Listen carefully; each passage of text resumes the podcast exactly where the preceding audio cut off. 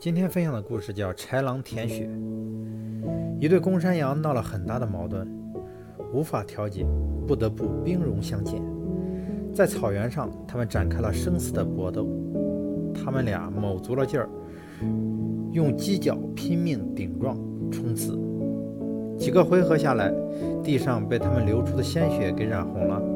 这俩家伙更是斗红了眼，谁也没有认输的意思。一只豺狼路过这里。看到这一情景，心花怒放，万分高兴。今天天气不错，上天对我挺好的，还能吃到山羊肉，这的确挺爽的。他迫不及待，立刻跑到两只山羊中间，舔起地上的鲜血。